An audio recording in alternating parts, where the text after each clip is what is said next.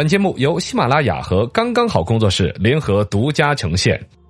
百闻不如专注这一闻，意见不如倾听这一见。一闻一见，看见新闻的深度。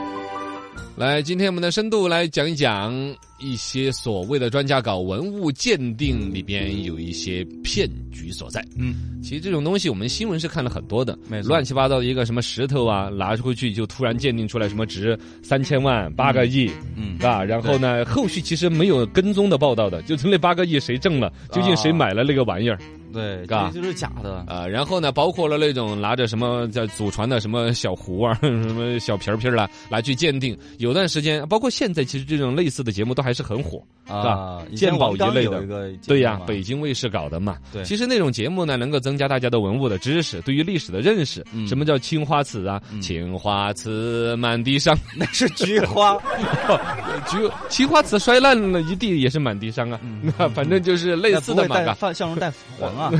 对于很多一些历史文化艺术，其实是一个大众的普及，啊是一件好事儿。是一个好事但背后其实带起来的文物热，才隐藏了大量的一些骗局。啊最近有记者拿这个事情去做了一些暗访调查，类似的一些案件已经有判罚的实例，对就是所谓的伪专家给你鉴定，随便拿个烂玩意儿就鉴定出来天价很值钱，哇，你就高兴惨了吧？比如说你把你这个话筒取下去，拿几个鉴定，哇，这个这这三百多年历史，是不是三百？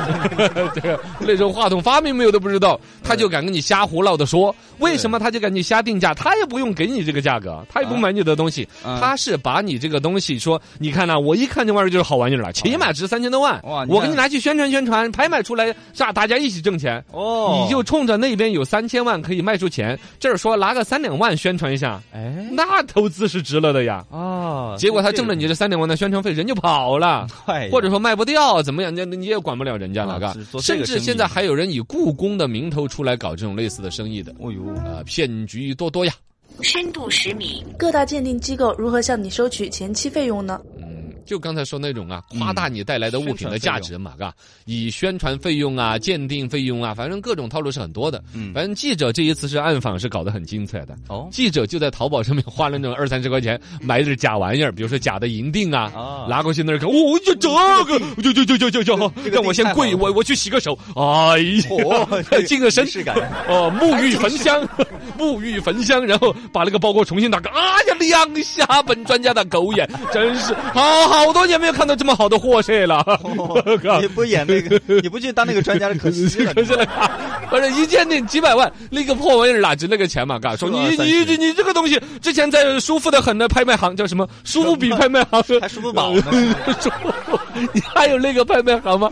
呃，你你这个宝很舒服，叫拿到舒服比拍卖行。哇，之前我看到过有拍三千多万，哦说的一套一套的。然后大概所有这些逻辑说完了，就说这样子，你这个东西呢，现在还没有形成社会上的一个关注。你看上一次哪哪哪有电台报道了之后，怎么怎么厉害，我去给你电台上一个月广告吧。非得扯到这儿来呃，不一定，不管哪儿上广告嘛，上报纸啊宣，传总要有一整套宣发的一些东西，嗯收你个几千块钱、万把块钱。啊有人想的是，我那儿的几几几百万都可以挣了。哎，是啊，这个钱了嗯就就就被套路进去了。但其实这是这个这一次来的是记者呀，淘宝花的二十八买的假的银锭啊，几十块钱买一个破花瓶儿。嗯你知道现在花瓶儿啊那些，专门还有一帮那种，原来我都买过这种东西。做旧是吧？呃，都不用做旧了，就纯粹就是那个景德镇本身现在瓷器技术加上工业的水平是很高的了。高的，它有一些是可以画一幅很好的图，嗯怎么一个逻辑把它粘到那个瓷瓶上？你就像手工画一个瓷瓶儿，画到那么精美，真的是很值钱的。嗯是哦，哪怕不是文物，就是现代化，都是一个很棒的工艺品工艺品嘛呃，卖个三五千甚至上万都是可能的。嗯但他有一套逻辑是可以量产。哦，他请一个大家画一幅，或者就不用大家了，就网上下载一张什么图，嗯。把那个东西怎么用打印的逻辑贴到那个上边，那个图案就印上去。哦，然后这个皮儿就把它烧烧的差不多，他再手工添几笔上去，哦。比如说整个这个树叶儿有几笔画一下，然后这种东西还有收藏证儿，嗯。然后呢，这这东西嘎要标价直接就是，比如说八千块钱一个，你最后我划价十五块钱拿了俩，没有没有那么夸张，反正八十多块钱就买得了，它标价八千多的，哦你你要狠心的划价是吧对，八十块钱他也卖，你知道吧？那就是这这跟那些文玩差不多。就就是这个这帮人搞的这种生意，嘎，嗯就说他们整怎么挣钱呢？就是类似的，嘎，带你去迪拜拍卖，去香港拍卖，去欧洲拍卖，是吧？来来回回宣传费什么几十万。之前浙江有个老兄已经花了二十七万去宣传他的一个一个字画，一个字画，你知道吧？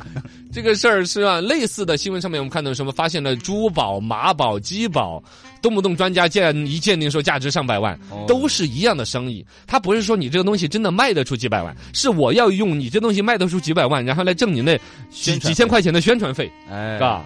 你所谓的鸡宝啊、马宝那些，其实大家都知道嘛，就是肾结石，真的。找个石头就好。哦，这不是找个事的，就是那个，比如说马宝，就是那个马吃东西怎么就得了肾结石啦、嗯嗯嗯尿道结石，你得过没有嘛？我没有反正我得过那些。那你不要说我我的那个你说我的什么肛宝，我的肛宝，什么什么？罗小刚的一块结石掉出来，我的肾结石。嗯，就叫肾盂结石，哦就是在肾的那个把背儿那个位置，然后长了一个小的。我通过中草药，呃，金钱草啊那些喝了之后跳绳，嘣嘣嘣嘣嘣，然后有一天出来的，尿尿的时候啊，当当一声，那个那个，我不要给你块肾宝，嘿，这这这种玩意儿就觉得好像很稀奇，懂不懂？你专家你要拿个专，我要把我的肾结石拿给你，你去拿拿。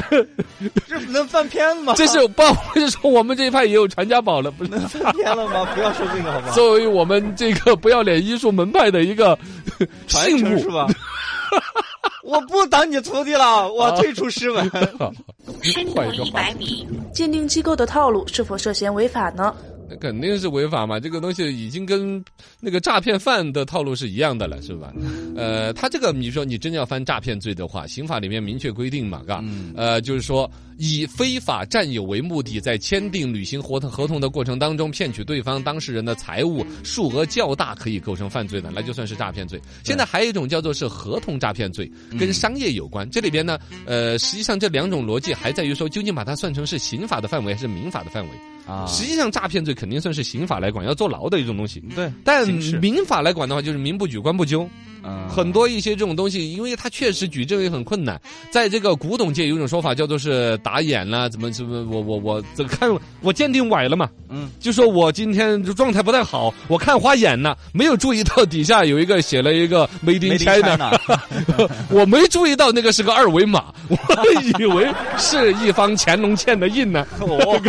所以说我我仔细一看眼拙到什么地步？对啊，所以说我只是一种鉴定上的失误，而且在本身鉴定这个圈子里面也没有谁敢跟你保真呢。嗯我的技术水平只到这个水准，嗯你要想办法去让买家也信这个鉴定结果，买了你这个就值这个钱了，啊。哦，啊，这种东西确实，其实有点叫流流流氓不可怕，就怕流氓有文化。嗨，这些骗子直接登堂入室了嘛，嗯他办公场所可以整得很古色古香的，呃，对对对对然后专家那个门面一弄上，委托拍卖呀，包括有有一些拍卖的这种骗局已经到了那种份儿上了，就找一帮群众演员。嗯，只要我能够把你说服到，感觉你愿意花个三二十万在我这儿宣传你的一个小夜壶啊，什么小的一个所谓的文物的话，嗯，那我可以找一帮演员来的。怎么弄？就是我搞搞一个拍卖会的现场啊，哦。你的文物也参与这个拍卖，然后另外我再弄点什么洗脸盆呐、暖水瓶啊、缝纫机啊哦，这都是三大件儿，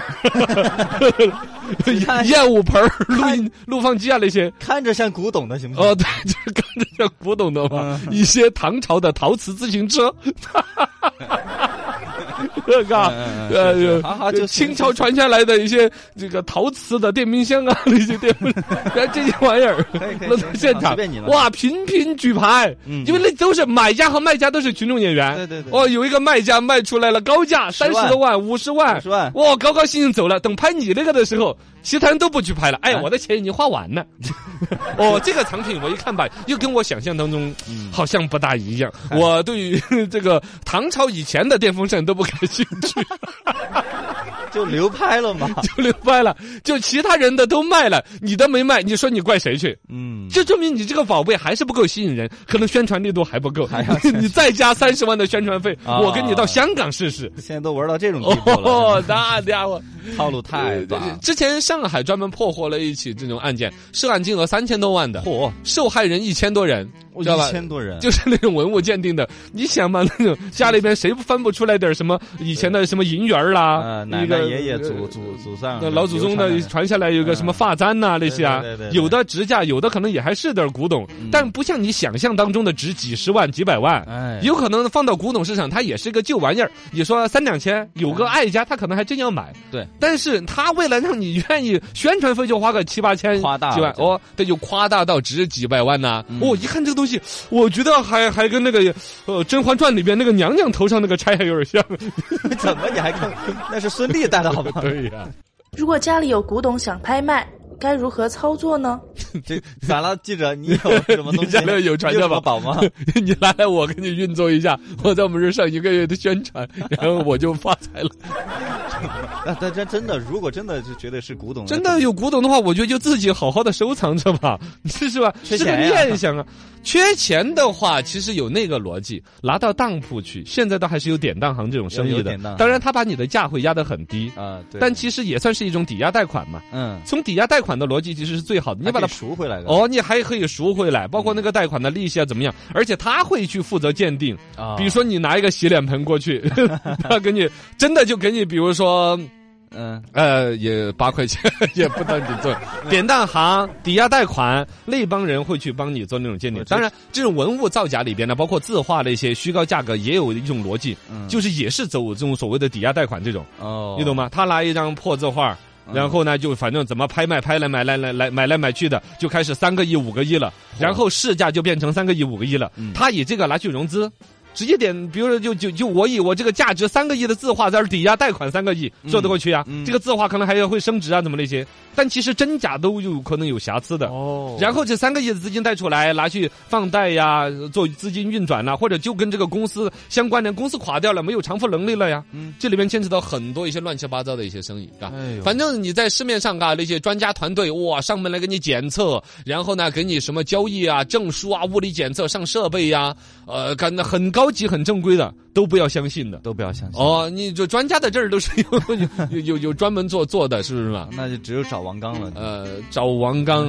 也都说不清楚。王刚老师之前也不是出那个节目也出现过，就是鉴定出问题的呀。哦，当时有真的古董被砸了的，砸了的 哦，有假的古董又被鉴定成真的的。那个你尤其像录节目的时候就更是了，啊，是吗？大家出于一种效果或者噱头噱头啊那些。嗯啊，然后呢，这种拍卖行里边呢，还有一个问题，大家可能会觉得拍卖行过了一下就是真的了，嗯，其实也是不保真的。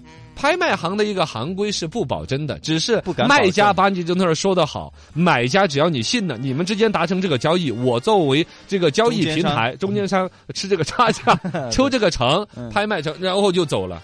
啊，他通过几趟拍卖，就可能把一个假的说成是真的，不保证这个是真的。呃，肯定嘛，是吧？嗯。这个东西呢，当年马未都有说过一句话，说收藏这个怎么说呢？可能一夜暴富，但还有更大的可能是一夜返贫。跟炒股差不多呀。呃，炒股差不多。真正在整个所谓的古董市场里边，嗯卖出几个亿啊，什么像那些资金呐、什么买个鸡缸杯三个亿就一个小杯子拿来喝水喝给你玩儿的那些人呢、啊其实都不是在古董的买卖之间来挣钱，怎么都是我刚才说到的资金呐、融资啊，嗯也有一些古董的交易当中，其实牵扯到有很违法的，比如说洗钱，它资金的合法性啊，包括行贿，以古董的一些买卖，比如说你拿个洗脸盆，比如说、呃 谁拿个洗脸盆去拍，那个瓜娃的笨蛋他就愿意是花三千万来买这个洗脸盆，哦，我就好好高兴了，怎么样？陶瓷洗脸盆，嗯那这个逻辑就成了一个合法的一个交易了，钱就从这一家到另外一家人了。哦但其实背后可能有其他利益啊，我所获得的是一个洗脸盆，外加那一块地，只要五万块钱一亩，我就拿下了。哦，这样的，呃，反正呢，当年这种违法的有很乱七八糟的一些交易，现在都已经管得差不多了。但是呢，小老百姓又跟风的进来，开始去上当，被伪专家给鉴定的一件件的古董值高价了。